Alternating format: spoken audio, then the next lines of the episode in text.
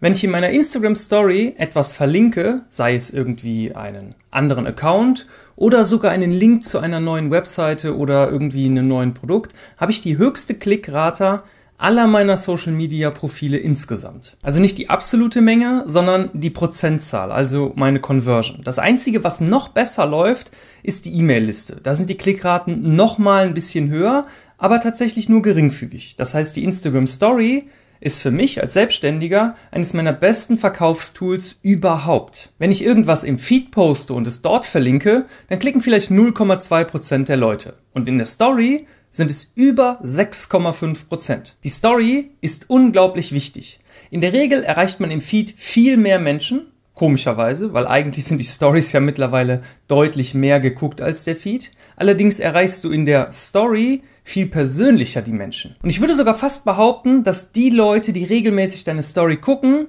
deine eigentlichen Follower sind. Also klar, bei mir zum Beispiel stehen auch irgendwie 98.000 Follower. Aber davon gucken ja nicht mal ein Bruchteil meine Story.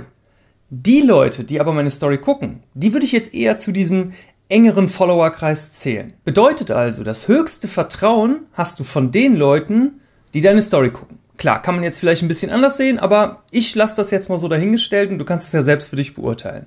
Es ist also super wichtig, ein bisschen mehr über die Story nachzudenken, oder? 99% der Leute, die ich kenne, denken ausschließlich über Feedbeiträge, Reels etc. nach. Das liegt natürlich auch ein bisschen auf der Hand, weil man dort einfach mehr Follower generieren kann als über die Story. Aber die Profilbesucher, die auf dein Profil kommen, durch vielleicht deine Beiträge, die konvertieren meistens wegen deiner Story. Und heute geht es um so ein paar Fehler, die immer noch super viele machen. Fehler Nummer eins: Du hast einfach zu wenig Ahnung, warum die Story so wichtig ist. Ich kann dir nicht für jede Nische und jede Branche eine feste Strategie vorgeben. Muss ich auch nicht. Kannst du ja selber oder solltest du zumindest selber können. Als Selbstständiger müsstest du gewohnt sein, dich mal hinzusetzen und einfach mal in Ruhe nachzudenken und ein paar Dinge aufzuschreiben. Deswegen kann ich dir jetzt auch nur empfehlen, nimm dir mal ein weißes Blatt Papier und setz dich mal 60 Minuten hin. Frag dich dann folgendes. Was wollen deine Zuschauer wirklich sehen. Hier auf dem Kanal zum Beispiel ist es so, also hier bei YouTube, wenn ich nur das Video machen würde, Instagram Algorithmus Update und oder wie baue ich Follower auf, wie bekomme ich mehr Reichweite, Schrägstrich neue Methoden.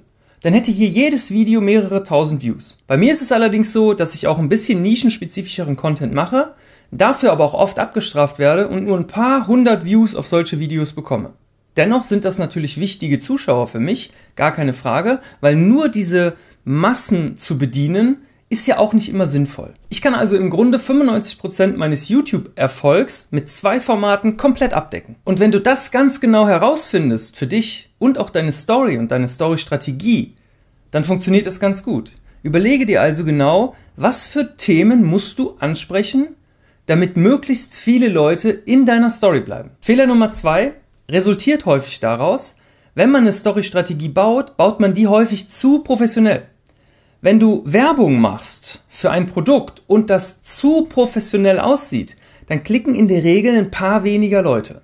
Ich habe immer so einen Mix aus beidem. Ich mache ein, zwei hochprofessionelle Grafiken und dann beantworte ich Fragen oder sag kurz mal was äh, als Selfie-Modus in die Kamera oder oder oder. Ich möchte möglichst nahbar in meiner Story sein, weil ich das bei anderen auch bevorzuge. Nur hochpolierte Grafiken und nur Werbung interessiert mich nicht. Stell dir mal folgende Situation vor. Ich würde dir jetzt den krassesten Hack auf der Erde zeigen für Instagram. Und jeder, der das macht, es dauert dann nur zwei Minuten, macht dauerhaft 100 Follower die Stunde. Brauche ich jetzt dafür ernsthaft eine geile Grafik oder muss ich einfach nur diese Information teilen? Die Darstellung gut zu machen oder auch professionell zu machen, ist kein Riesennachteil.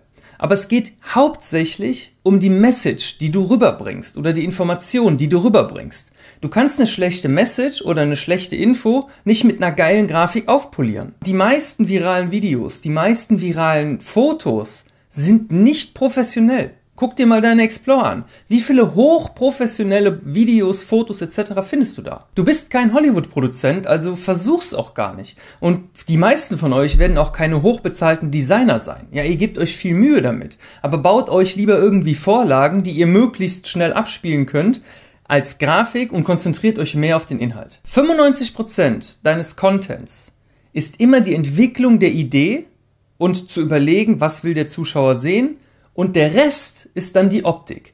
Schau mal, ich gebe mir hier viel mehr Mühe mit Titel, Thumbnail und dem Skript als mit dem Schnitt selber. Häufig liegt es daran, dass wenn die Beiträge nicht krass professionell sind, die Leute sich besser damit identifizieren können. Punkt Nummer drei, denk mal darüber nach, wie viele Stories du wirklich machen sollst. Im Grunde wiederhole ich mich jetzt ein kleines bisschen, aber betrachte mal diese Aussage in folgendem Blickwinkel. Es spielt überhaupt keine Rolle, ob du eine oder 100 Stories jeden Tag machst, wenn jede einzelne mega genial ist.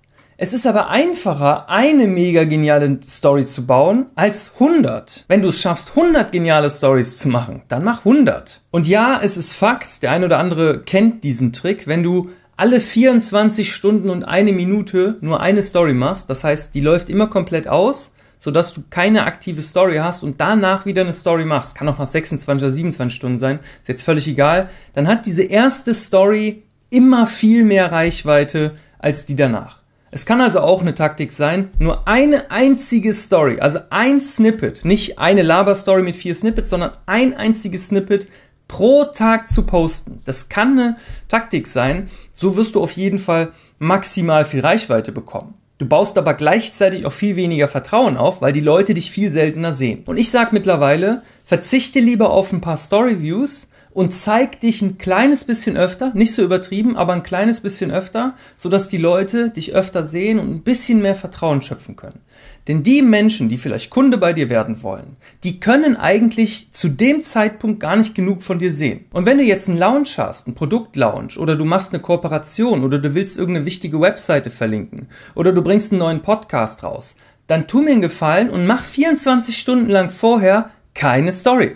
Deine Storyviews werden viel höher sein. Und ich komme nochmal darauf zu sprechen, dass die alle genial sein sollten. Mach keine Stories, weil dir langweilig ist. Mach keine Stories, um dich zu entschuldigen. Mach keine Stories, wo du nur jammerst oder meckerst oder sonst irgendwas.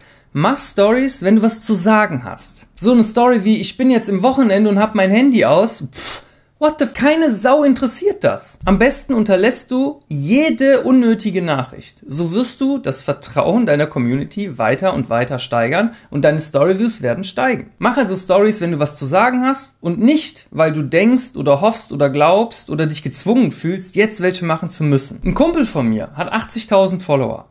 Der macht alle zwei Wochen gefühlt eine Story und hat über 50.000 Storyviews. Der macht alle zwei Wochen eine kurze Story. Das war's. Und er erreicht viel mehr, auch in Prozent, als jeden, den ich kenne. Ich kenne Blogger mit einer halben Million, die haben keine 50.000 Storyviews. Und er macht es nach diesem Prinzip. Er postet nur dann, wenn er wirklich was zu sagen hat, wo er sich 100% sicher ist, dass seine ganze Community sich dafür interessiert. Deswegen guckt es auch fast seine ganze Community, wenn er dann mal was postet. Zusammenfassend gesagt ist, mach dir einfach ein bisschen mehr Gedanken über deine Story, dann wird es sicherlich laufen. Zu dem Thema habe ich noch ein super spannendes Video. Schau auf jeden Fall gerne mal hier rein. Wir sehen uns dann da. Haut rein. Bis dann. Euer Sebiforce. Ciao.